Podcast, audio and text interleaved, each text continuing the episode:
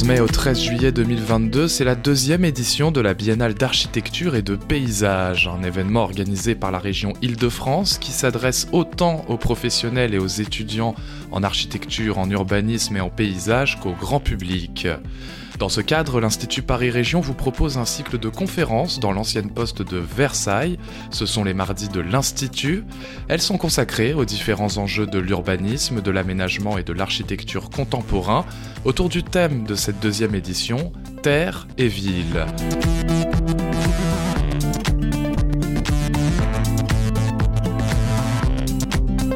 Écoutez le podcast de la troisième conférence, Les paysages de la vallée de la Seine, quand le fleuve fait socle, enregistré le 31 mai 2022, avec Hélène Bouisson du Conseil d'architecture, d'urbanisme et de l'environnement des Yvelines, Michel Osler, paysagiste de l'agence Terre, et Alexis Pernet, géographe et paysagiste.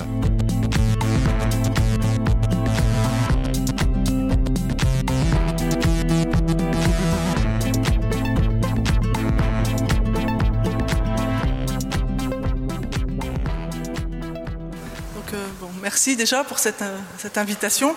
Donc, je vais faire une petite euh, introduction. L'Observatoire photographique des paysages de la vallée de la Seine francilien est conduit en lien avec son homologue normand. Donc c'est un itinéraire photographique et un outil de veille paysagère. Il associe le travail artistique des photographes Ambroise Tesnas et Jérémy Léon et le travail technique des porteurs, donc euh, le CAUE des Yvelines que je représente, le CAUE des Hauts-de-Seine, le CAUE du Val d'Oise et le service patrimoine et inventaire de la région Île-de-France. Donc il s'inscrit dans la dynamique des projets de la délégation au développement de la vallée de la Seine et il s'inscrit également dans le réseau paysage animé par l'École nationale supérieure du paysage de Versailles. Il est soutenu par le Fonds national d'aménagement du territoire et par la communauté urbaine Grand Paris Seine-et-Oise. Donc, euh, suite à deux ans d'arpentage, 400 prises de vue ont été réalisées, ce qui correspond à peu près à 50 jours de terrain. Nous avons effectué, euh, donc, euh, avec un comité d'experts, une première sélection de 111 photos qui sont destinées, dans un premier temps, à former une image globale du fleuve et incarner la vallée de la Seine dans sa pluralité, donc euh, cet ensemble de 111 photos euh, est, dénommé, nous l'avons nommé un récit itinéraire Paris-Moisson, qui est présenté dans le cadre donc, du Hors les murs de la BAP, qui s'appelle Suivant le fleuve. Donc, vous avez le programme ici. Et donc, euh, ce premier récit photographique est particulièrement présenté et exposé à la galerie du CAUE des Hauts-de-Seine du 16 au 25 juin mais aussi au château de la Roche-Guyon du 21 mai au 18 septembre dans le potager fruitier et les communs. Ce récit se subdivise en quatre grands chapitres les méga-machines, les écosystèmes, les monuments et les terres. Ce sont des thématiques que nous avons construites en convergence avec les travaux normands et que l'on va déployer donc sur le linéaire de Paris au Havre et les terres donc, sont présentées dans la projection de la terre à la mer euh, à rez-de-chaussée. Après cette première étape de valorisation, nous allons franchir une deuxième étape à l'automne de sélection. Elle sera effectuée à des fins d'observation et de connaissance. 40 photos vont être sélectionnées et reconduites à pas de temps réguliers pour enregistrer les permanences et les changements à venir. Donc aujourd'hui, je vais vous présenter trois figures emblématiques de ces récits, donc le port de Gennevilliers, la réserve naturelle régionale de la boucle de Moisson, les pinacles de la réserve naturelle nationale des coteaux de Seine, et enfin une quatrième image pour conclure. Donc euh, nous sommes euh, en février 2021 au port de Gennevilliers dans les Hauts-de-Seine. Cette photo est prise entre chien et loup à l'heure où les activités deviennent lisibles dans le paysage suite à l'allumage de l'éclairage nocturne. Nous voyons dans le premier plan la darse numéro 2 du port de Gennevilliers, avec à gauche les silos des grands moulins de Paris et à droite, dans le lointain, les lumières de l'habitation en partie basse, surplombées par deux buts qui sont la butte des Châtaigniers et la butte d'Orgemont. Les photographes, dans leur cadrage, situent leur sujet dans la grande géographie de la vallée de la Seine, en lien avec les reliefs de la rive opposée et au voisinage d'autres usages du fleuve. Le port de Gennevilliers est le premier port et la première plateforme multimodale d'Île-de-France. C'est une méga machine horizontale, quasi invisible, de laquelle émergent de grands édifices verticaux et monumentaux. La dynamique portuaire, industrielle et logistique du fleuve n'est pas toujours perceptible. Elle se devine par le va-et-vient des péniches, des camions, des matières et partage son territoire avec d'autres. Donc je vais passer à la photo suivante. Donc là, nous sommes euh, en février 2022 à l'intérieur de la boucle de Moisson, dans les Yvelines. Cet espace ouvert est dénommé la Grande Ballonnière.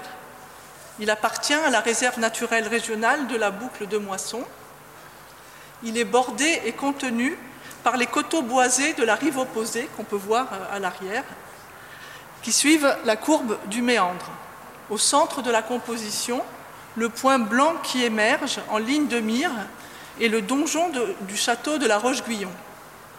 La réserve naturelle régionale de la boucle de Moisson est gérée par l'Agence des espaces verts.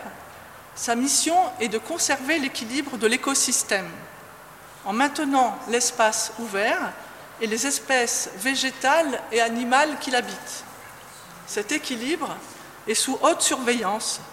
Il résulte d'une longue métamorphose d'occupations successives, un cœur de boucle forestier, la construction des ballons dirigeables, la célébration du Jamboree mondial de la paix, l'exploitation des sabliers qui ont consommé à peu près 50% du territoire, et enfin la restitution à la nature et la création de la réserve.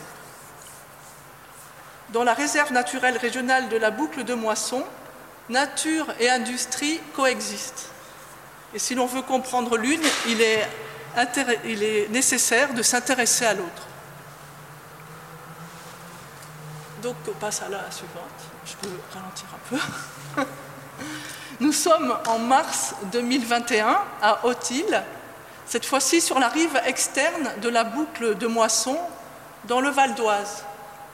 Les pinacles que vous voyez, ou éperons rocheux, de la rive externe et pentue du méandre, forment un ensemble monumental avec le donjon du château de la Roche-Guyon que nous avons vu tout à l'heure dans la diapo précédente.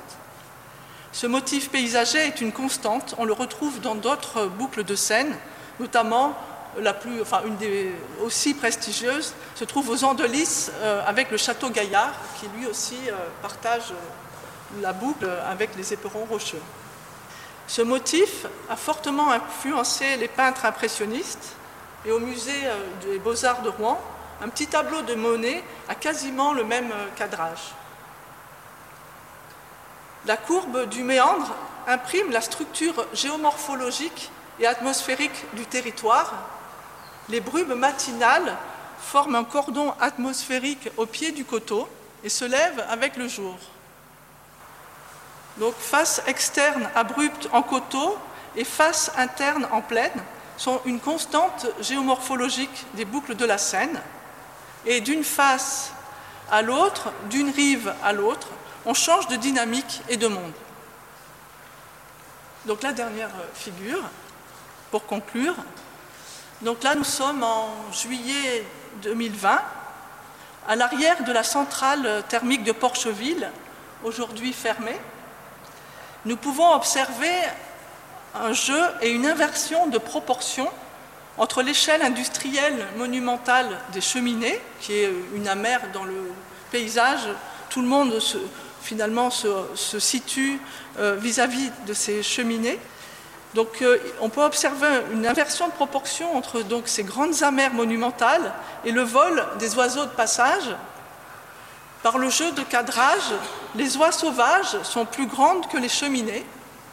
Nous pouvons même imaginer un envol des cheminées de Porcheville, amené à disparaître ou amené ailleurs, donc vers un nouvel horizon où les ordres de grandeur et les ordres de valeur, à l'heure de l'écologie, pourraient être modifiés. Cette photo nous plonge dans une atmosphère où tout est relié. La lumière, l'air, la lumière, les oiseaux, les vestiges industriels avec les rails, les cheminées, les coteaux boisés et les pylônes sur la ligne de crête dans le lointain. Cette photo instaure une nouvelle alliance à inventer, construire et célébrer. En conclusion, nous pouvons observer que d'un département à l'autre, d'une boucle à l'autre et d'une rive à l'autre, ces figures dialoguent, se superposent et coexistent de telle sorte qu'il est bien difficile de les démêler l'une de l'autre. Voilà. Merci beaucoup Hélène pour, euh, pour cette euh, présentation. Je vous propose qu'on s'attarde encore un peu euh, dans cette partie de la vallée de la Seine que l'on a coutume depuis Paris d'appeler la Seine aval. Bonjour Michel Osler et merci d'avoir accepté notre invitation. Vous êtes paysagiste des PLG, formé à l'École nationale supérieure du paysage en particulier par Michel Corajou. Vous êtes associé fondateur de l'agence Terre, Grand Prix de l'urbanisme en 2018 et maître d'œuvre de deux parcs en bord de Seine que l'on peut découvrir dans la quatrième section de l'exposition, c'est-à-dire le Grand Parc des Docks à Saint-Ouen et celui du Peuple de l'Herbe à Carrière-sous-Poissy.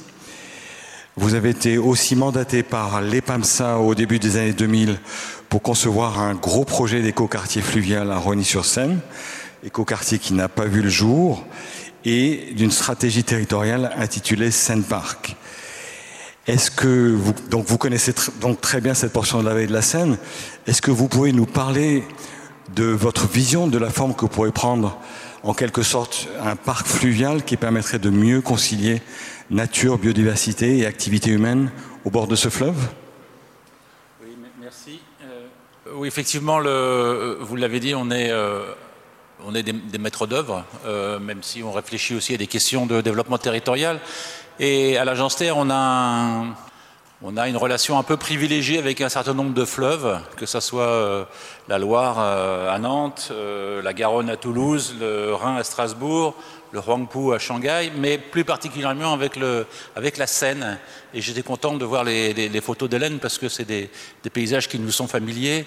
Et ce qui est intéressant, c'est que euh, le fleuve Seine, c'est un peu la, c'est un peu la playlist de l'agence. C'est-à-dire que euh, sur euh, une petite dizaine d'années, se sont égrenés quatre projets qui se sont succédés d'amont en aval comme, comme, comme parfait exprès. C'est-à-dire qu'on a, on a commencé en, 2004 par le, parc des, Cormailles, qui est effectivement séparé de la Seine par le faisceau, ferré de, la gare d'Austerlitz, mais qui est euh, euh, un, un, parc qui est installé dans la, plaine, dans la plaine alluviale. On y reviendra parce que c'est euh, quelque chose qui est extrêmement intéressant.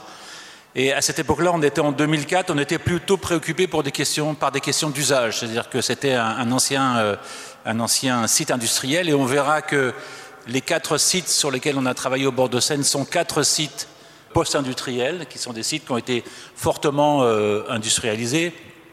Hélène a parlé tout à l'heure de la boucle de moisson avec la, période des, carrières, euh, qui a complètement euh, bouleversé tout ce, territoire, mais qui en même temps ont créé de, nouveaux écosystèmes. Et donc le parc des Cormailles à Ivry, c'était plutôt euh, une question d'installer ce qu'on a appelé une plage verte, c'est-à-dire d'installer une, une, grande pelouse multifonctionnelle pour, le, pour les enfants du quartier d'Ivry-sur-Seine.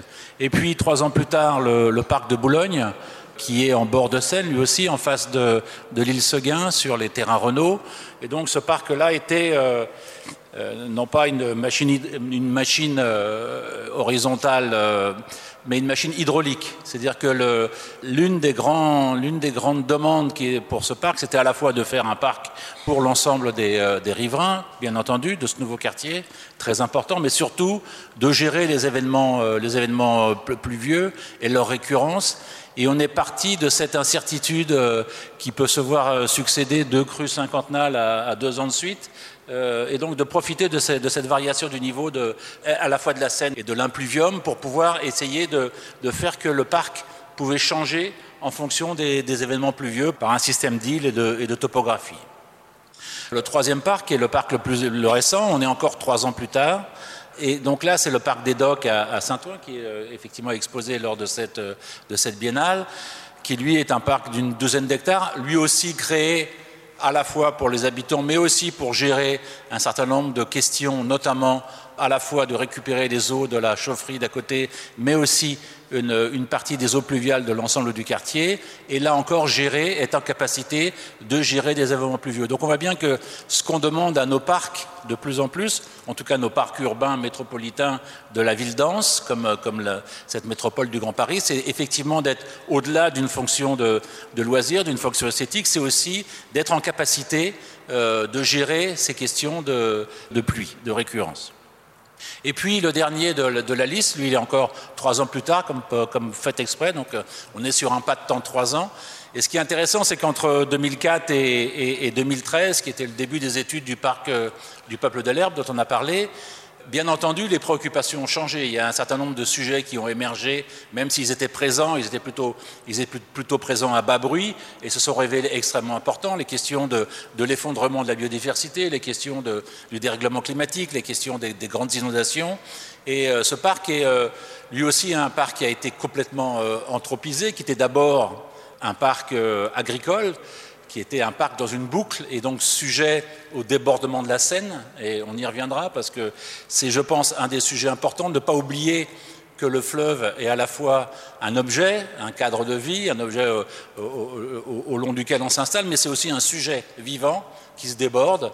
Et je me souviens d'avoir euh, lu un article très intéressant qui disait li mineur, li, majeur, li voyageur. Donc il y a toujours cette idée du, débordement de, des fleuves qu'on a beaucoup de mal à, accepter. C'est-à-dire que cette chenalisation industrielle dans les années, euh, enfin en tout cas au XIXe siècle, de transformer un fleuve vivant comme celui de la Loire en un fleuve régulé, canalisé, chenalisé, avec, euh, un système d'écluses et on revient effectivement aux, propos qui auraient dû être tenus par la première intervenante, c'est-à-dire de, gérer aussi en amont la, question des, pluies qui pouvaient rejaillir en aval.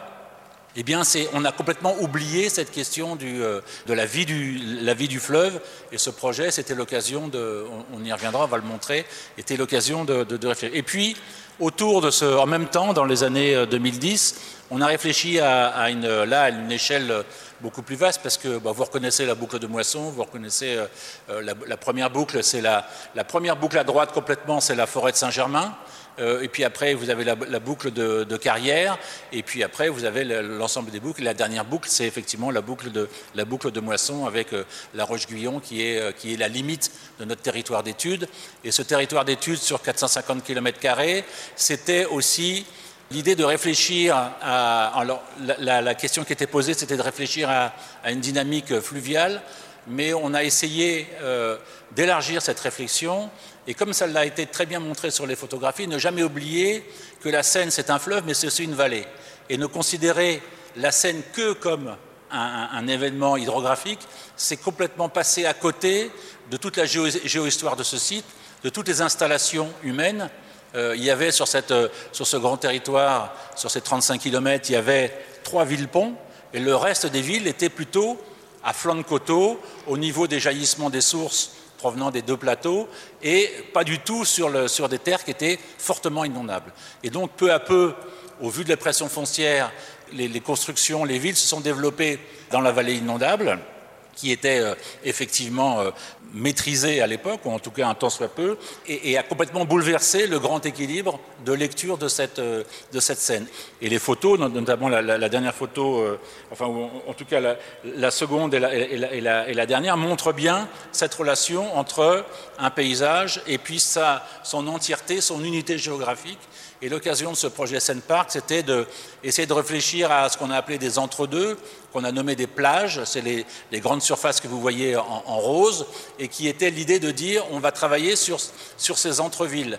Et plutôt que de, se dire que c'était des, des, futures variables d'ajustement de du développement de chacune de ces communes, on se disait que ça devait être des lieux qui mettaient en scène chacune de ces communes et qui retournaient un peu la problématique. Plutôt que de se dire on part du centre, on va à la périphérie, plus on s'éloigne du centre, moins on s'y intéresse, architecturalement parlant, urbanistiquement parlant, et c'est là qu'on repousse les zones d'activité, c'est là qu'on repousse un certain nombre d'objets euh, assez peu urbains. L'idée, c'est de dire qu'il faut renverser le système, et surtout, ce qui a été extrêmement intéressant, c'était d'apprendre, en tout cas, de faire que les maires de ces communes, il y en avait 35 à l'époque, puissent se rencontrer et puissent euh, s'apercevoir qu'ils avaient des histoires communes et qu'ils pouvaient appartenir de part et d'autre à, euh, chacune de ces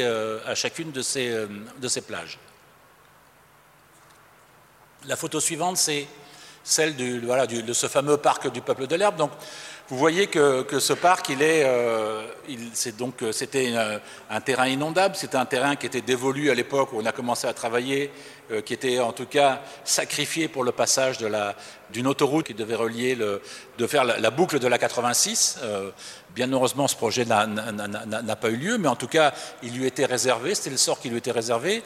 Et les deux, euh, plans d'eau que vous voyez sont les deux plans d'eau hérités des, grandes gravières de l'époque, parce qu'avant, euh, c'était effectivement, je le disais, des terres agricoles. Ces terres agricoles ont euh, été, extrêmement fertiles. On a tout un parcellaire en lanière qui nous raconte un peu ce, territoire. Et cette boucle, c'était euh, un terroir, c'est-à-dire qu'on avait des asperges, on était sur un terrain plutôt sableux, on avait donc des asperges qui étaient cultivées et qui partaient en train tous les jours euh, pour aller jusqu'au Hall de Paris. Euh, et c'était vraiment une culture extrêmement importante, maraîchère. Et puis on a eu la bonne idée, quelques années après, de, de euh, nos ingénieurs agronomes qui, euh, voilà, qui tentant des idées comme ça lumineuses, ont décidé de. Il n'y en a pas parmi vous, j'espère. Non, non. Ils ont eu l'idée lumineuse d'utiliser les bouts d'épandage de la station de, pour fertiliser encore plus ce territoire. Sauf qu'on s'est aperçu au bout de quelques années que certes ça poussait très bien, sauf qu'on avait quantité de métaux lourds, qu'on avait quantité de déchets euh, plus ou moins, plus ou moins dangereux, et donc on a interdit on a interdit la culture alimentaire sur ce territoire qui, pendant des siècles et des siècles, a été un territoire agricole. Et d'une décision euh, de, développement, d'expansion à l'époque où on était à l'époque du, remembrement, euh, cette belle époque de la productivité, là où il fallait, euh, il fallait y aller. effectivement, on, y est allé, mais on a sacrifié ce terrain. Et après, c'est devenu euh, puisque c'était plus possible de l'utiliser en, terre agricole. On a, on a utilisé sa ressource, on a utilisé son, plutôt son sous-sol, et donc ça a été des grandes gravières. C'est les, deux photos que, enfin les deux, les deux grands bassins que vous voyez, enfin les deux grandes étendues d'eau, l'étang de la Galiote à droite, l'étang de la Vieille Ferme à gauche, étaient des, euh, des subsistances de l'exploitation. Et à une époque, on a des photos aériennes où l'ensemble de, cette boucle était constellé de, trous d'eau, d'extraction de, ces graviers. Et puis après, on a eu encore une nouvelle riche idée, c'est qu'on s'est dit, après tout, euh, c'est comme le sapeur camembert, une fois qu'on a creusé le trou, il faut le reboucher. Donc euh, on ne va pas le reboucher avec un autre trou qu'on va faire à côté, mais on va le reboucher avec tous les déchets qui pouvaient traîner de ci, de là, notamment les déchets de la 14. Et donc on a rempli l'ensemble, en tout cas les, les 4 cinquièmes de, ces trous d'eau, et on a comme ça laissé, alors avec des déchets qui évidemment à l'époque étaient absolument pas contrôlés, c'est-à-dire qu'il n'y avait absolument pas de contrôle de, quoi que ce soit, d'aucun service de l'État ou autre, ou déconcentré pour gérer ce qui, s'y mettait, mais voilà, on a rempli, euh, on a rempli, et puis on a, eh ben on a créé, bon gré, bon gré mal gré, une espèce de grande pelouse sèche, qui était euh, une des seules grandes pelouses présente dans le, dans le territoire des Yvelines. Donc le, Conseil général à l'époque a décidé de transformer cet espace en un espace naturel sensible, ce qui est quand même assez extraordinaire, c'est-à-dire qu'on passe d'un terrain complètement pollué, anthropisé, et ça devient tout à coup une haute valeur, euh, une haute valeur environnementale. Et donc on a transformé ce, site en espace naturel sensible, ce qui a permis d'avoir des financements et donc de proposer euh, ce parc dont on a fait la conception. Et notre travail était un travail assez euh, plutôt délicat, non pas, alors un peu en rupture, c'est pour ça que je disais dans le temps, on était effectivement plutôt des, maîtres d'œuvre métropolitains qui étaient très, à cheval sur un certain nombre de, questions esthétiques, sur les questions de plantation, bien entendu, puisqu'on est paysagiste, mais voilà, il y avait un certain nombre de, sujets qui nous intéressaient. Et puis là, tout à coup, on a été confronté à une immensité, on était sur 113 hectares, et il a fallu inventer autre chose. Et cette autre chose, c'était essayer d'amplifier les milieux naturels par des jeux très délicats de surcreusement euh, et puis de léger terrassement. Et donc, si on fait un léger surcreusement, on crée un milieu humide. Si on fait un léger terrassement et que ce terrassement est orienté plein sud, on a une pelouse plus un milieu plus sec que la grande pelouse. Et comme ça, en manipulant ces, euh, lieux, on a créé ce parc du peuple de l'herbe. Donc l'idée, c'était les, les primo-arrivants, qui étaient effectivement les, insectes. Et on a fait particulièrement un travail sur la, et, je, vais reboucler là-dessus, qu'on peut voir sur l'image d'après, sur la coupe, on a fait un travail de, de de, de montrer justement cette vie du fleuve, c'est-à-dire qu'on a créé ce qu'on appelle une grève alluviale, c'est-à-dire qu'on avait un talus qui était plutôt un talus à 3 pour 2, assez classique, bordé de peupliers noirs d'Italie, comme sur beaucoup de linéaires. Et l'idée, c'est de travailler sur cette épaisseur, de travailler sur des terrassements de telle, manière à avoir des systèmes de pontons, de passerelles qui étaient hors d'eau et qui permettaient, selon la récurrence des crues et leur niveau de hauteur, permettaient d'être complètement entourés par de l'eau, par exemple, euh, toujours accessible par une passerelle, mais qui permettait de visualiser ce qu'était une crue. Et surtout, on a installé aussi dans le parc des marqueurs de, hauteur, des échelles de hauteur, et on a signalé les grandes crues, euh, à l'époque les trois grandes crues qui étaient, euh, euh, la crue de 1910, celle de 1955 et celle de, de 82, et on a été rattrapé, puisqu'on a livré le parc en 2014-2015, en 2016 par la crue de 2016, qui était la crue que personne n'avait vu venir parce que c'était une crue de printemps, à l'époque où on pensait qu'on était tranquille pour faire des travaux. Et donc on a vu là encore la Seine débordée, et on a vu ce limon se déposer, puisque euh, une fois que la Seine s'est retirée, on avait entre 5 et 10 cm de couches de limon euh, qui était cette, vie du fleuve qui, avait déposé euh, ce limon, alors plus ou moins fertile, mais qui, donc, qui nous raconte un peu qu'effectivement, un fleuve, c'est aussi, aussi un sujet vivant et qu'il faut vraiment le comprendre et, l'accepter dans, dans, l'ensemble de ces dimensions. Voilà. Ben, merci beaucoup Michel, c'était très très euh, intéressant. Alors, pour terminer ce, tour de table, euh, je vous propose de continuer à descendre la Seine vers son estuaire en compagnie d'Alexis Pernet, paysagiste des PLG, docteur en géographie, maître de conférence à l'ENSP, à l'ENSP Versailles, euh, au laboratoire de recherche en projet de paysage. Alexis, vous êtes l'un des principaux auteurs de Plus grand que la scène, acteur en réseau Paysage en projet. Voici ce, livre. Donc, un livre qui a été publié en 2021 par les éditions Parenthèses et qui est un ouvrage collectif euh, présentant un recueil de projets d'aménagement ou de gestion d'espaces situés dans la veille de la Seine en aval de Paris. Ces aménagements de taille et nature très différents sont portés par des acteurs franciliens et normands également très divers, et ils forment, pour reprendre vos mots, un semi-impressionniste d'intervention paysagère. Mais tous à leur manière, ils nous informent sur les évolutions de notre relation au paysage séquoien. Je crois que vous êtes particulièrement sensible à la fonction nourricière de ces paysages, y compris dans leur euh, acception industrielle ou portuaire, et, et ça tombe bien car nous avons consacré une simèse au sol nourricier dans notre exposition. Euh, Alexis, est-ce que vous pouvez nous parler de la manière dont vous percevez les transformations et les enjeux de ces paysages agricoles dans la vallée de la Seine, en particulier en Normandie? Alors, Laurent nous a demandé quatre images. Pas facile, hein? C'est pas facile. Et puis, euh, et puis comment raconter l'entrée en Normandie? Parce que est-ce qu'il y a déjà une entrée en Normandie? Quand on descend la Seine, c'est pas du tout évident. Euh, en fait, le, passage de l'Île-de-France à la Normandie euh, ne se fait pas de façon tranchée et nette on passe pas en un kilomètre au pays du, camembert et des vaches qui, qui, pâturent dans les, dans les prés-vergers. C'est pas vrai du tout. Et il y a même une, très forte, un, très fort trouble quand on descend la Seine. Et ça nous a été très souvent signalé depuis qu'on travaille euh, sur, la vallée de la Seine. C'est combien aussi le, le, le modèle agricole des, grands plateaux limoneux euh, du bassin parisien, en fait, euh, a gagné aussi ce, ce fond de vallée, là où il n'était pas déjà percé par les, les, gravières ou, ou, par les, ou occupé par les sites industriels. Donc c'est vrai que c'est un territoire qui interroge très fortement les, modèles, les modèles qu'on peut, peut avoir. Non, moi je vous ai proposé cette photo, alors qui est beaucoup moins bien que celle qui est dans le livre, euh, parce que j'ai pris mes propres photos. Et celle du livre, c'est Pierre-Angèle Vin qui, qui, qui, fait ce beau métier de photographe. Et euh, c'est une découverte qu'on fait ensemble, euh, enfin une découverte.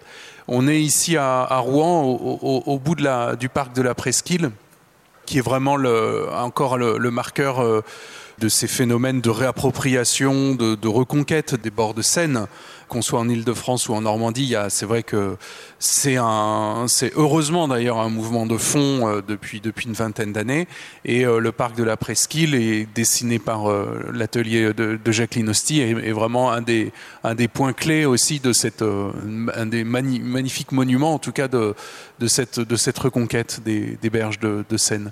Et ce qui est très intéressant à vivre comme expérience, si finalement de ces, ces parcs qui nous permettent de renouer, qui permettent à ces, au public, aux habitants de ces de ces grandes villes de métropole séquanienne de, se réapproprier ce, fleuve et aussi de se confronter, arriver à, la, pointe de la presqu'île, à, l'échelle de, ces équipements portuaires qui restent, alors qui, ne sont pas du tout des vestiges mais des vertiges quand même, j'allais faire le lapsus, qui donne le vertige, puisqu'en fait, qui nous confronte aussi au gigantisme. Tu parlais quoi de, méga, euh, de méga machines. Elles se prolongent finalement euh, au-delà de, de, de, l'Île-de-France. On les retrouve en tout cas tout le long de la, vallée. Et euh, on a ces silos céréaliers qui semblent en fait concentrés verticalement tout ce que le bassin parisien euh, produit sur ces terres, euh, sur ces terres fertiles euh, horizontalement.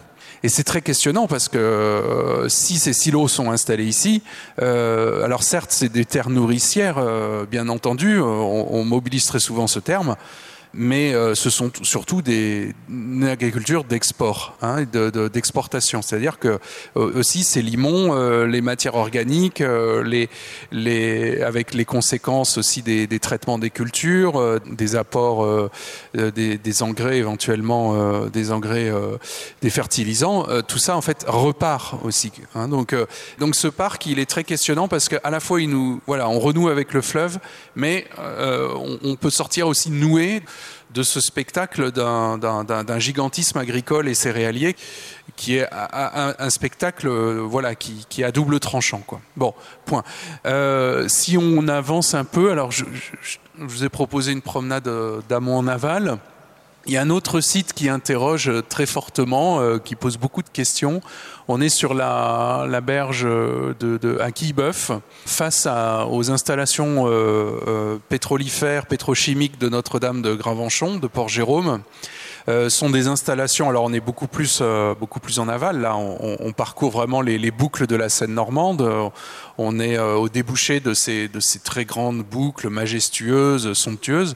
Euh, pas tout à fait, pas complètement au débouché parce qu'on a encore Tancarville à passer avant de de sortir vraiment sur le sur l'estuaire, de retrouver l'estuaire du Havre et euh, qui Boeuf, euh, au-delà de ces, de ces façades euh, pittoresques, est un, bourg assez déserté, euh, assez mort. Hein. Il faut vraiment imaginer une, une, commune, une commune éteinte et qui fait face à, un complexe pétrochimique qui est un des tout premiers implantés dans la, vallée de la Seine. Ça, remonte aux années 1930 et qui était lui flanqué de tout un ensemble de cités-jardins installés pour euh, la, vie des, ingénieurs, des ouvriers, de, toute la population qui s'est fixée autour de ces installations portuaires et qui est en soi aussi, euh, si vous les visitez, euh, vraiment des, qui sont des, lieux assez, extraordinaires.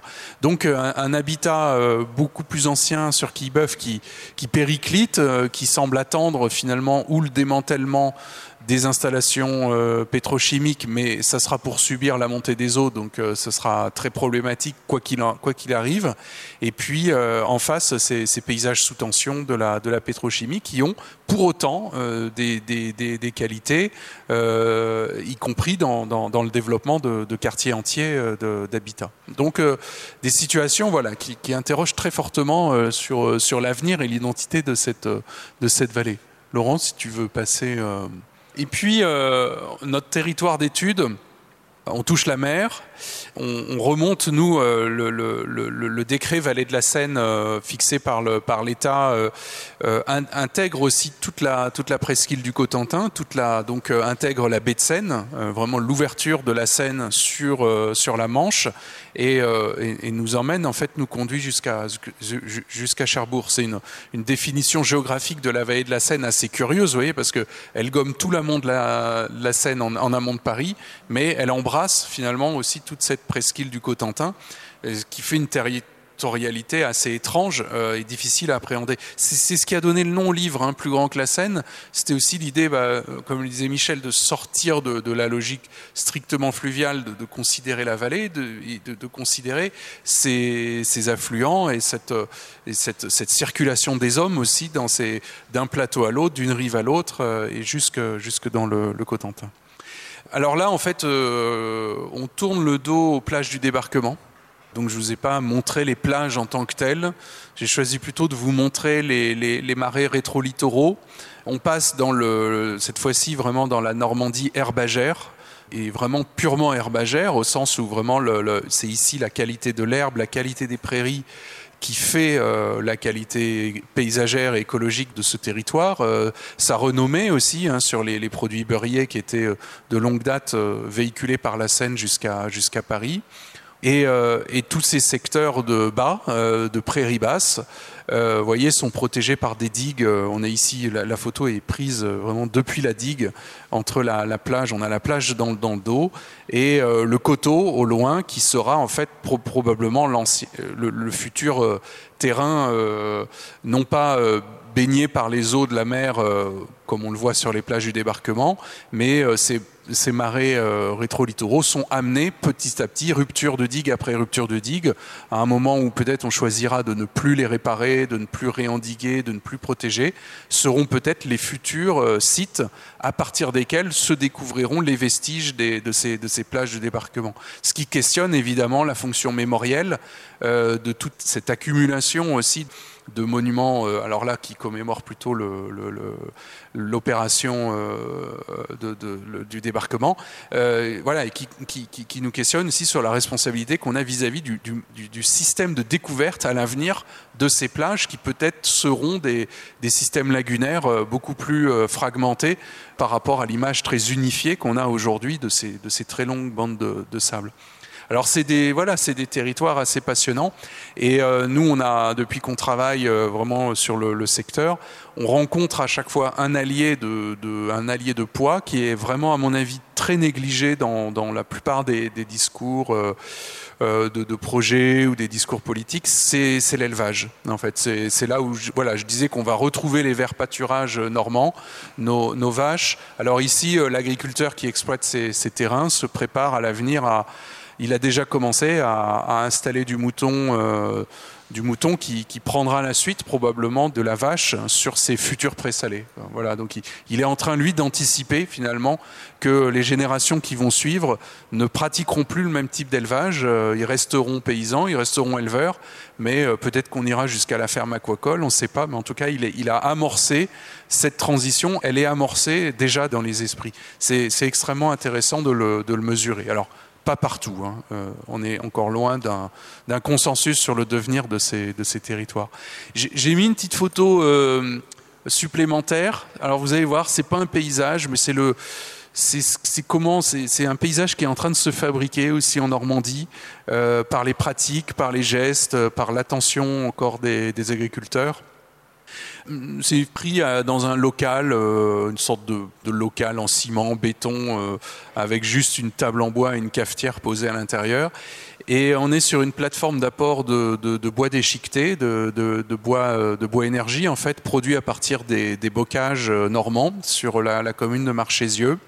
Ça montre simplement le système d'enregistrement euh, mis en place par les agriculteurs qui quantifient euh, quotidiennement, enfin au moment où ils produisent de la plaquette, qui quantifient, qui notent comme ça très simplement, avec beaucoup de modestie, euh, les, apports pour après la, rétribution de, ce service. Donc voilà, du bois qui, fait le paysage, qui fait les haies, qui fait l'énergie, qui fait lien entre les personnes qui s'inscrit, qui part dans des circuits communs finalement, après de, de chaufferie collective. Et tout ça est fait avec une très grande simplicité. Vous voyez, euh, si, le, euh, si, les serveurs nous lâchent, euh, on gardera complètement la mémoire de la compta de ces agriculteurs. Et ils nous proposent voilà, une sorte de modèle low-tech et parfaitement durable de, gestion des haies en même temps, avec des, des systèmes de replantation, de, des plans de gestion tout à fait, tout à fait intéressants pour transmettre ce, patrimoine arboré, le, jardiner en fait, le faire prospérer.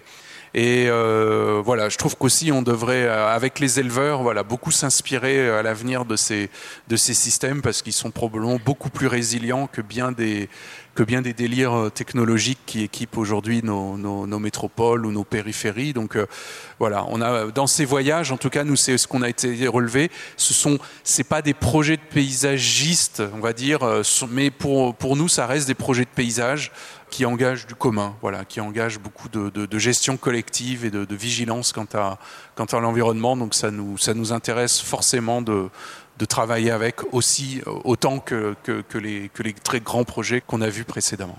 Voilà. Et ça se retrouve dans le livre euh, si vous le Absolument, parcourez. C'est un voyage. Livre qui est d'ailleurs en vente à la librairie de, de l'école du paysage au jardin du potager du Roi et qui est en, en consultation en bas sur, euh, sur notre banque d'accueil. Euh, merci beaucoup Alexis. Euh, avec vous, on a, on a commencé à aborder la question un peu de la prospective des, des paysages à, à, travers ben, l'exemple par exemple de, de, ces, de ces prairies basses qui vont devenir des prés salés et euh, bon, peut-être vous avez parlé de, de, de, lagunes une fois que la mer aura monté. Donc, euh, prospective, euh, une transformation du paysage liée euh, là au changement climatique. En Ile-de-France, on est plutôt dans des questions de prospective, de transformation des paysages liés à la métropolisation, on va dire. Euh, mais en même temps, cette métropolisation aujourd'hui, on voit bien qu'elle est extrêmement débattue. Après peut-être avoir atteint un paroxysme, avoir atteint peut-être un stade euh, à outrance, on va dire, va-t-elle euh, euh, se ralentir Va-t-elle s'inverser peut-être aussi au profit peut-être d'une habitation sur un espace beaucoup, beaucoup plus large et pas seulement concentré, hyper concentré dans dans, dans le cœur de l'agglomération. C'est une, une, vraie question. On sent que sur le plan des discussions politiques, en particulier qui président à, à la révision du SDRIF, ces questions sont, sont sensibles. Mais euh, nous euh, qui sommes euh, préoccupés plutôt par la transformation des paysages, on, on, est en droit de se les poser de manière tout à, tout à fait libre et, et ouvertement.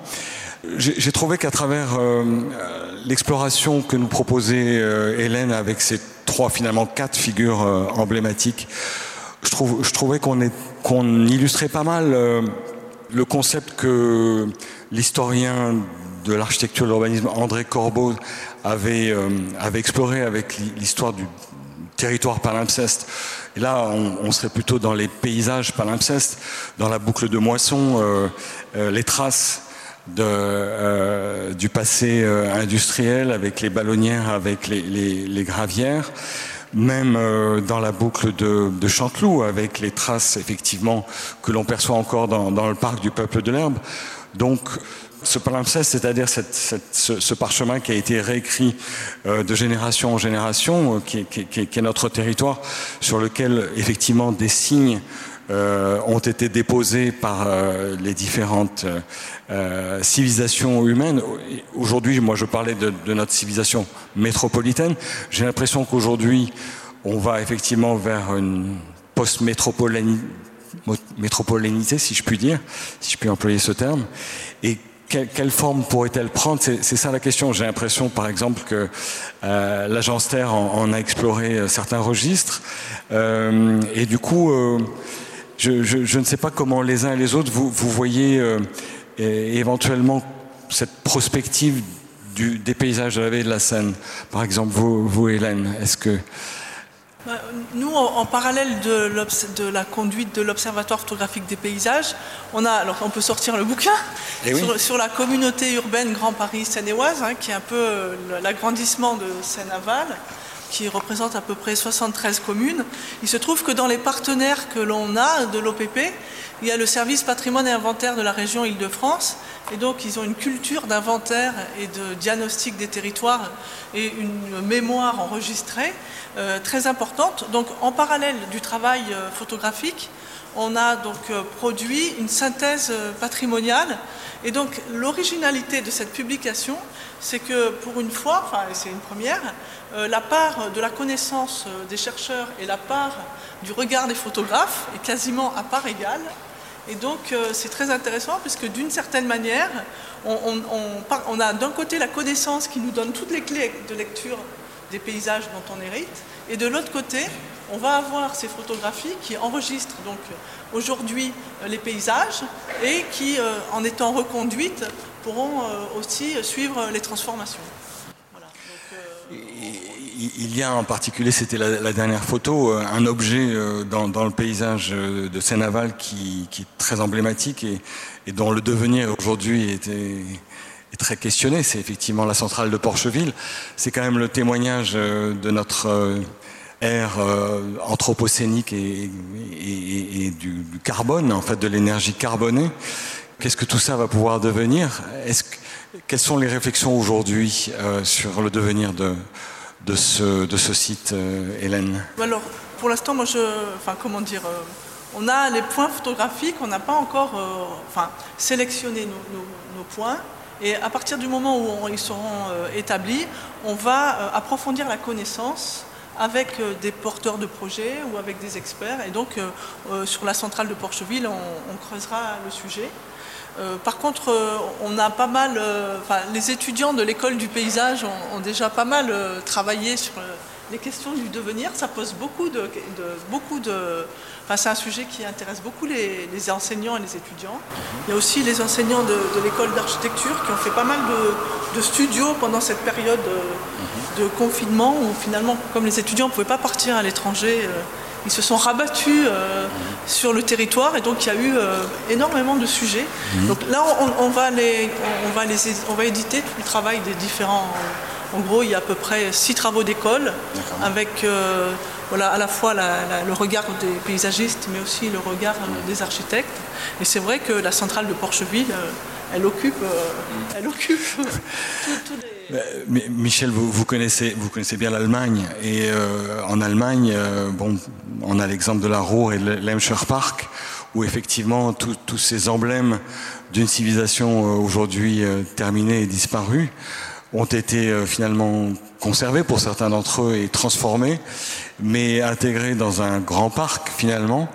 Est-ce que vous croyez que en Seine-Aval, on pourra suivre cette même voie d'une manière ou d'une autre et peut-être faire de cet objet qui est la, centrale de Porcheville un emblème euh, de l'avenir de, la vallée C'est intéressant la photo que vous avez montrée avec les, deux, cheminées de, Porcheville et puis ces, oiseaux. Moi j'en avais fait une autre depuis l'autoroute où il y avait à, mes risques et périls, c'est-à-dire que je m'étais arrêté sur l'autoroute et il y avait le, panneau sur l'autoroute qui indiquait les deux flèches de l'église de Mantes et au second plan on avait les deux flèches de l'usine de, Porcheville.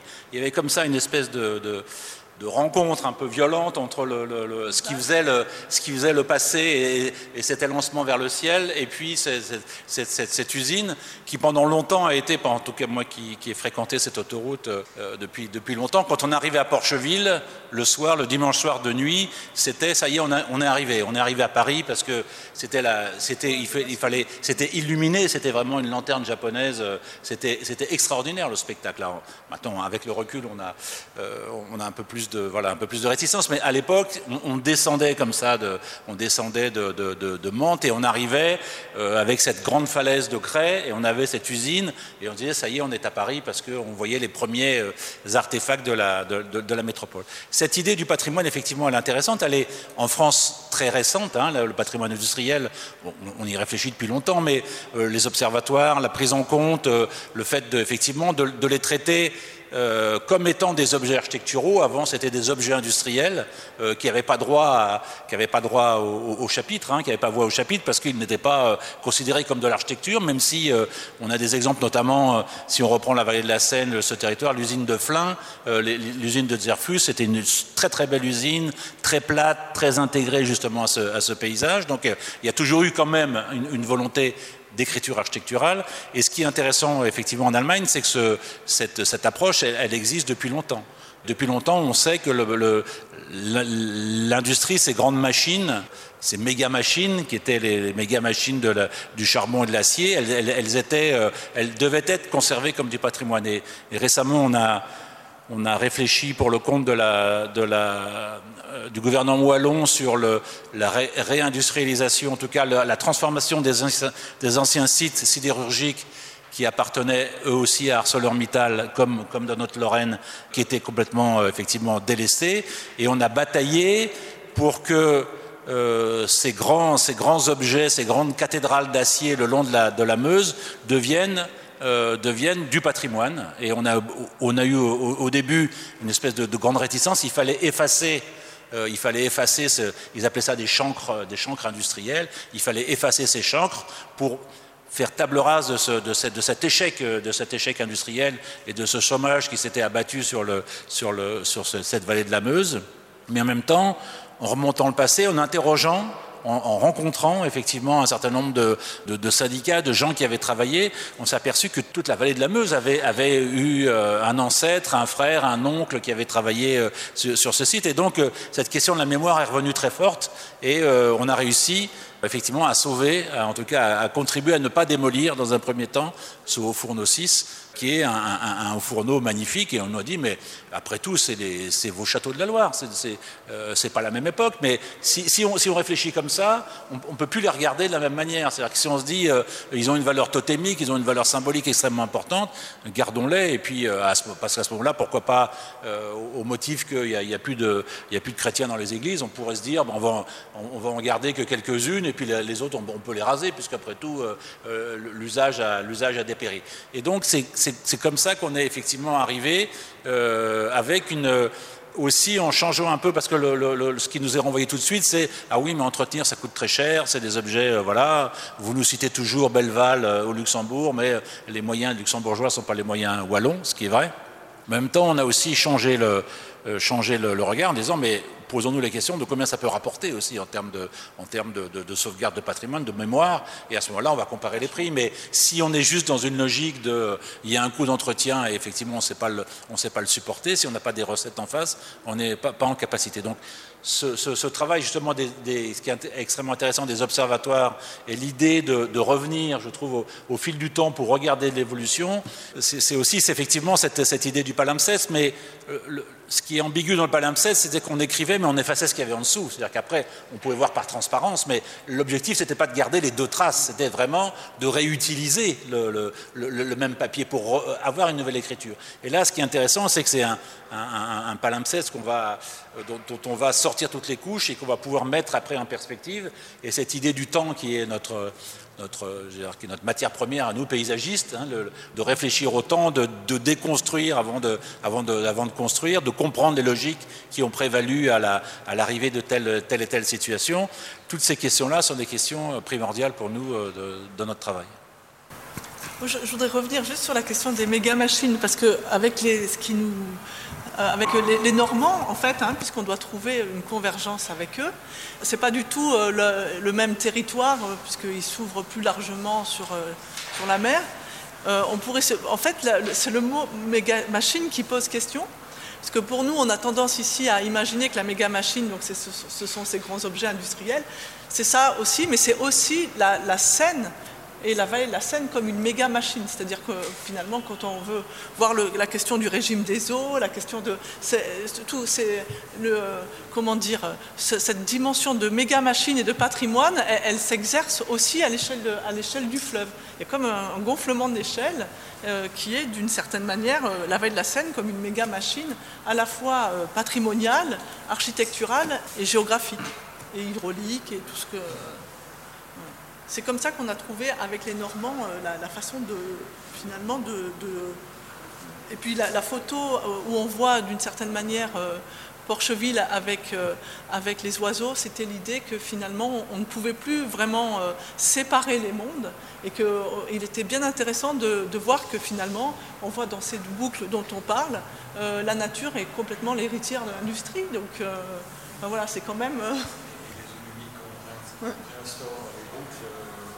Je pense aussi que le, le littoral normand, alors je ne suis pas prévisionniste à ERDF ou NJ ou tous ces trucs, et je crois que même eux ont du mal euh, des fois à savoir, mais j'ai l'impression que le schéma aujourd'hui nucléaire en France est en train progressivement de délaisser les fleuves en raison des, difficultés croissantes de prévision pour le refroidissement des, centrales, pour des, réacteurs, et que les options littorales sont en train de prendre du galon avec euh, l'option EPR qui est en train de se dessiner. Et euh, la Normandie est quand même, depuis longtemps, euh, une sorte de réceptacle assez volontariste pour l'équipement nucléaire. Donc on a le sentiment que la Seine ne sera plus le lieu de production énergétique, mais plutôt restera malgré tout le corridor par lequel transitera cette, énergie qui sera produite plutôt sur la, façade de littoral de Cherbourg à Panly, etc. Bon. Donc ça, j'ai l'impression que c'est un schéma. Pour autant, euh, cette vallée va rester industrielle.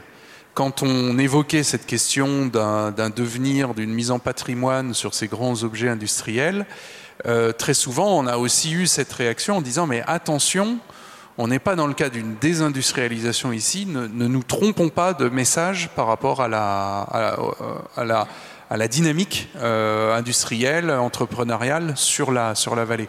Ces industries sont en train de muter, de se transformer. Il y a des questions de recyclage qui émergent, et des questions d'écologie industrielle et tout ça qui se mettent en place. Et probablement, cette vallée de la Seine restera ce théâtre où se redéploie le tissu industriel, mais en partie sur lui-même. C'est un palimpseste industriel. C'est peut-être un palimpseste industriel, voilà. Ah, et, c'est vrai que ça nous demande un effort de réadaptation par rapport à un schéma euh, culturel qui est un peu ancré, qui est celui de la désindustrialisation euh, hmm. de, ce, pays, peut-être globalement. Eh bien non, enfin, la, vallée de la Seine est en train un peu de déjouer cette, euh, cette, image. Tout, à fait vrai, mais je pense par contre que les grands objets, les grands équipements de fabrication de l'énergie antérieure. J'intègre aussi là-dedans la centrale nucléaire de, de Nogent-sur-Seine, mais aussi celle qui vient de faire la centrale euh, qui fonctionne au fioul du Havre, qui vient de fermer. Bon, seront, seront peut-être du coup ces, ces, objets avec Porcheville auxquels il va falloir réfléchir en termes d'avenir et, et qu'il va falloir certainement garder comme des marqueurs, en tous les cas, d'une époque et des marqueurs finalement qui, qui participent beaucoup à l'identité de, de, la vallée de la Seine. Je pense qu'il faudrait garder un petit peu de temps pour, pour les, les, questions et je, je, vois que l'heure a tourné. Il nous reste en gros 10 minutes avant, avant 18 heures. Est-ce que vous avez des questions à poser euh, à nos différents intervenants?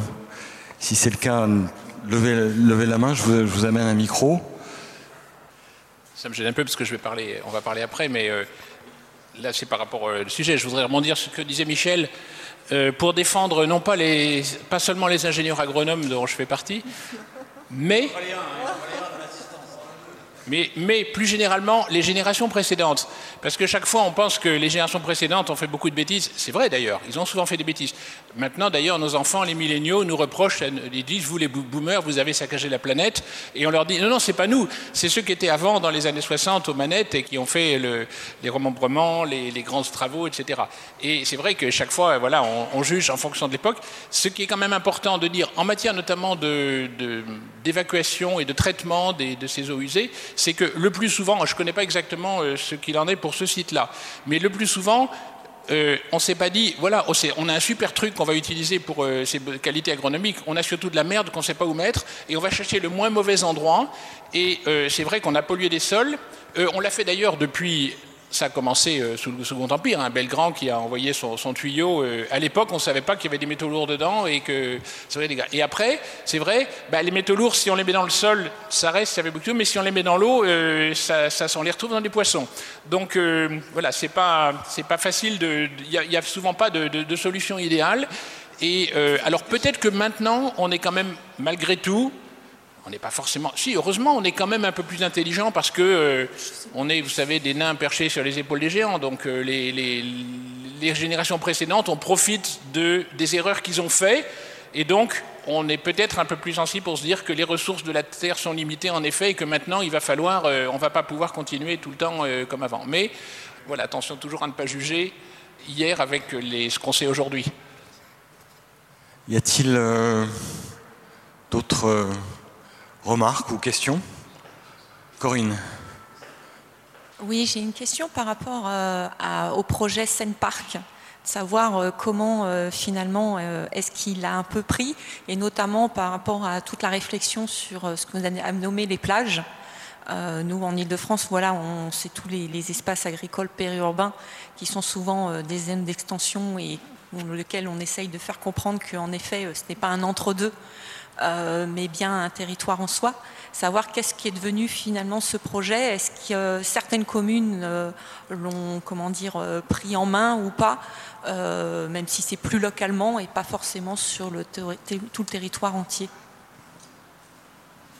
Le projet, il n'a pas survécu dans, sa construction initiale. Il a, il a quand même essayé, il a, a suivi la transformation du territoire initial de, de l'OIN. Hein. Au départ, c'était l'OIN euh, c'était quand même un, il faut rappeler, le, c'était un territoire en, pleine déprise économique, puisque toute l'industrie automobile était en train de s'est casser la figure pas de la faute des ingénieurs agronomes, j'en suis, ça, on ne peut pas leur reprocher ça, mais voilà, l'industrie, euh, c'était un territoire en déprise totale, donc c'est devenu une OIN comme, d'autres, où l'État effectivement a, investi lourdement pour sa transformation, et donc on a travaillé pour euh, le, le Mantois Sénaval, et ce projet Seine-Parc, il a, vraiment pris corps quand ce territoire Sénaval s'est transformé en GPSEO, c'est-à-dire Grand Paris Seine-et-Oise, c'est-à-dire que là on est passé de 35 à 60, 65 euh, communes et, 73 Oui, 76, 73 environ 70, un peu plus. Et, non, mais ce qui était intéressant, c'est tout à coup, euh, le fait de travailler à cette grande échelle, ça donnait de la pertinence à la réflexion territoriale géographique. C'est-à-dire que le fait de considérer non pas qu'on allait travailler sur des, petits PLU ou des, petites logiques communales, mais sur des logiques intercommunales euh, où effectivement on n'était pas dans des, euh, dans des occupations classiques, ça a permis effectivement de dégager ces grands espaces dont certains ont été sanctuarisés euh, dans, le, dans le PLUI qui est, qui est, qui en cours d'écriture, ou qui est, qui écrit, je crois, oui, qui est écrit. Euh, effectivement, il n'est pas dans la totalité, bien entendu, euh, un peu idéal qu'on avait, qu'on avait formulé, mais en tout cas, ça figure quand même dans, des grandes directives. Et effectivement, ces grandes réflexions territoriales permettent aussi de, tout à coup, quand je disais, on a réfléchi à la vallée dans son entièreté, euh, moi, je me souviens d'un maire qui, dit, qui, a, a réalisé qu'il avait intérêt à discuter, il était en rebord de plateau, qu'il avait intérêt à discuter avec celui qui était légèrement en contrebas, plus celui qui allait jusqu'à la Seine. Et que tout cet enchaînement-là, qui nous parlait de la vallée de la Seine, euh, il y avait intérêt à avoir un regard un peu différent que celui simplement de, la gestion de son territoire. Bien, eh ben, Pierre-Marie, on va t'appeler euh, à la table. Euh, je voudrais vous remercier encore euh, tous les trois d'avoir accepté notre invitation. Et, puis, vous signaler aussi ce, petit bouquin, puisqu'on était en train de faire de la promotion de, des différents bouquins, de plaidoyer pour un grand jardin séquoien de Bertrand Barnier, Philippe Inquist et Drew Wensley, qui est une réflexion à la fois poétique et, paysagère et technique sur l'aménagement du territoire à l'échelle du grand bassin de la Seine, y compris euh, en amont de, Paris. Et euh, bah, je suis heureux de, de, t'en donner un, et, ainsi que toi, Hélène. Ce, bouquin, vous pouvez vous le procurer sur le site, en le commandant aussi sur le site des ateliers de, de, de puisque Bertrand Barnier, comme vous le savez peut-être, est l'un des fondateurs des ateliers de Sergi et euh, il continue euh, toujours vers à, produire de la réflexion prospective et, paysagère sur, euh, sur le territoire de la vallée de la Seine. Voilà, Pierre-Marie, on te laisse le micro, ainsi qu'à Corinne, mais je crois que Corinne, ce sera plutôt en bas. Donc, nous allons vous présenter cet ouvrage, voilà, ça, que donc, euh, comme on est très bien organisé, il est, euh, en vente en bas euh, à la sortie. Voilà. Donc, c'est un, livre qui a une longue histoire parce que ça a commencé il y a une dizaine d'années, même un petit peu avant, dans le cadre des travaux pour la révision du SDRIF, qui est le, schéma directeur en cours encore actuellement, donc qui a été publié en 2013. Et on a mis au point une base de données des unités paysagères d'Île-de-France. Donc il y a déjà une base de données qui existe euh, euh, sur notre, notre site internet. Alors les unités paysagères, c'est une démarche qui est un petit peu inspirée des atlas des paysages tels que l'État, le ministère en charge de l'environnement l'a promu depuis maintenant les années 90 à l'échelle des départements ou des régions, ou, même des parcs naturels régionaux également ont fait leurs atlas de paysages, donc avec une démarche qui vise à, identifier des unités paysagères, des éléments de, paysage homogènes, et à les regrouper en entités plus grandes euh, et, donc en ensemble une unité paysagère. Donc on a, fait toute une réflexion qu'on a menée d'ailleurs notamment avec des gens qui ont travaillé sur, ces, sur les atlas à l'échelle départementale, euh, avec les CAUE, avec euh, les, les, parcs naturels régionaux d'Île-de-France. Donc on a eu tout un, tout un groupe de travail. Mais on a fait donc quelque chose qui est un petit peu différent des atlas de paysage. Bon, d'abord, c'est à l'échelle de, la région d'Île-de-France, il n'en existait pas à l'échelle de la région.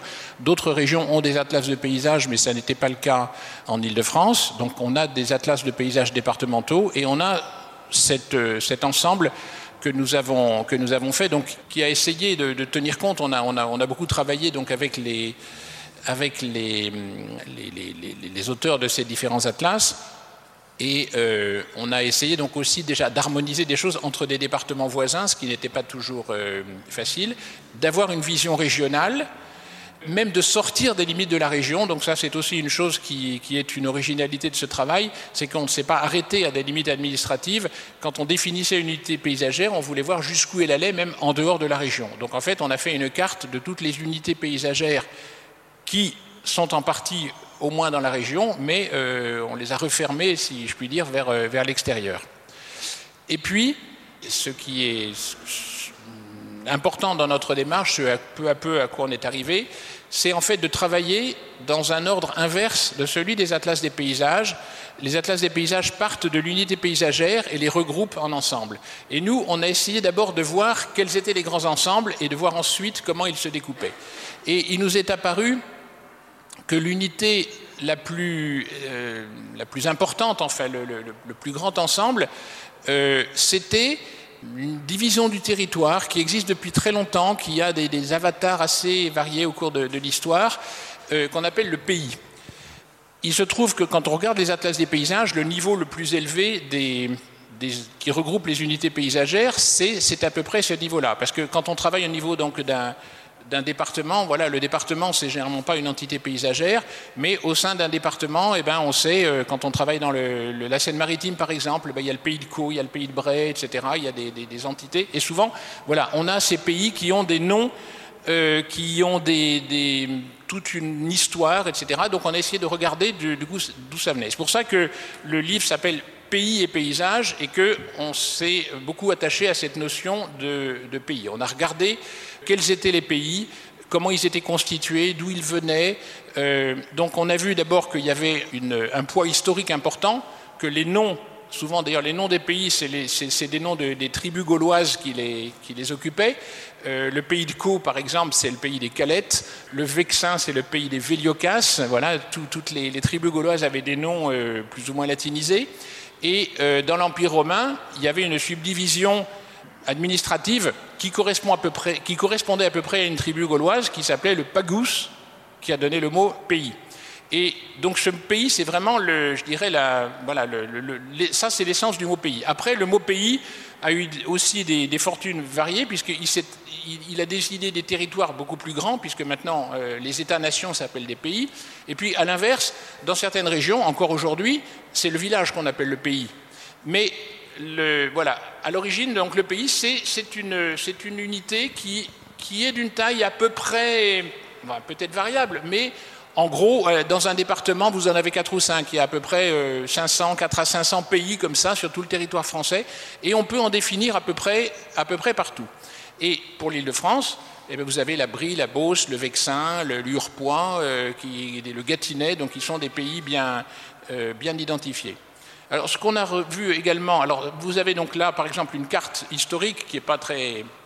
Évidemment, il faut s'en approcher, comme le fait Nicolas, c'est la bonne façon pour, euh, pour, la, pour euh, la voir. C'est la carte de Nicolas Defer, qui est un cartographe de, à cheval sur le XVIIe et XVIIIe siècle.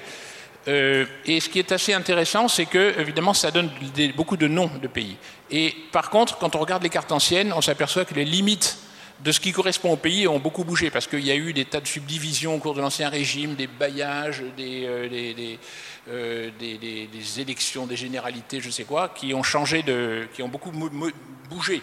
Et en fait, l'histoire est intéressante pour euh, nommer les pays, pour savoir les, je dirais, pour, les, dénombrer, par contre pas tellement pour les délimiter.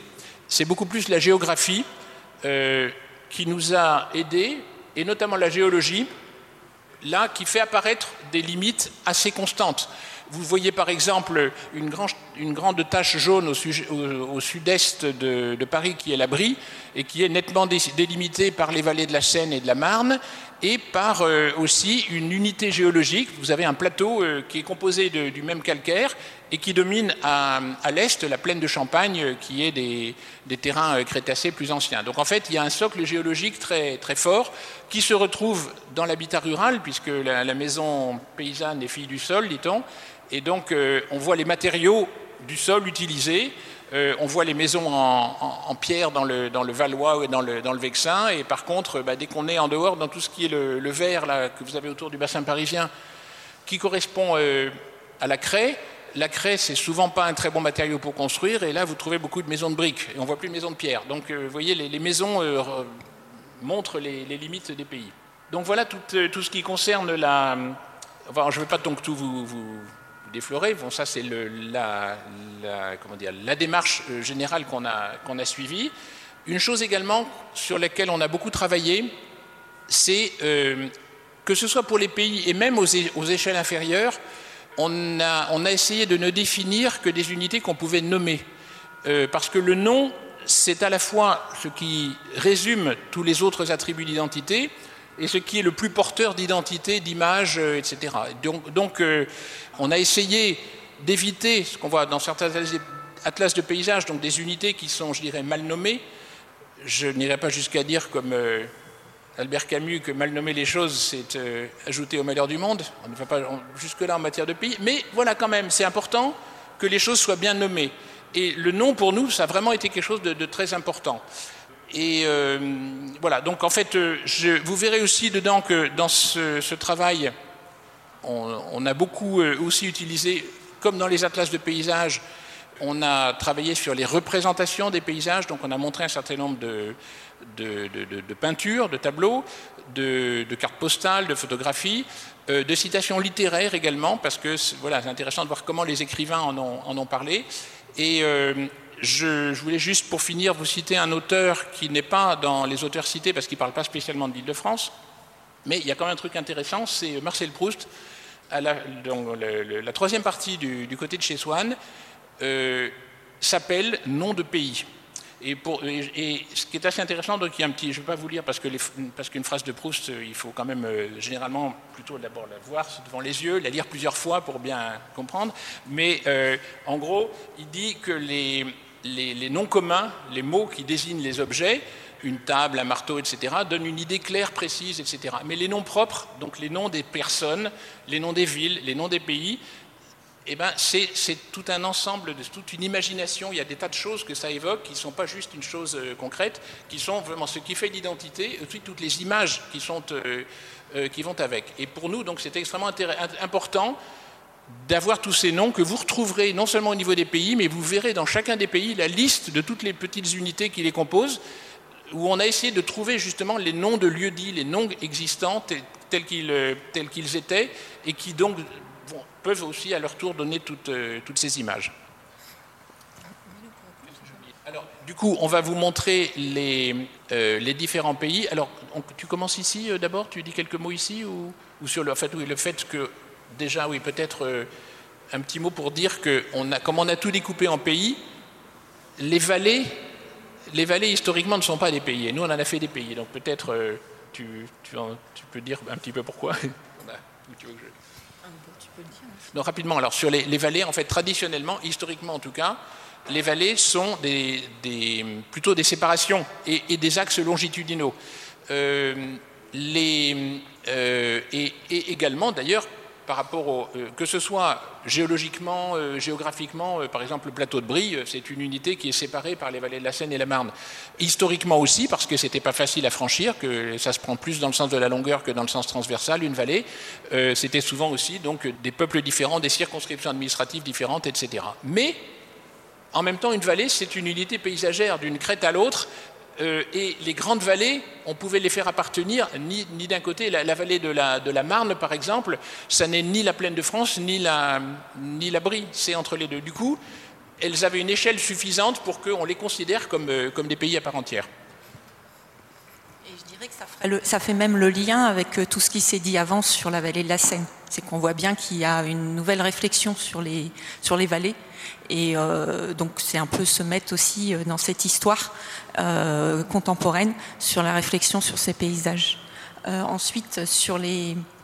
ensuite, on a plus traditionnellement tout simplement les pays de plateau et de plaine. C'est donc ceux-là qui, en règle générale, historiquement, avaient bel et bien un nom.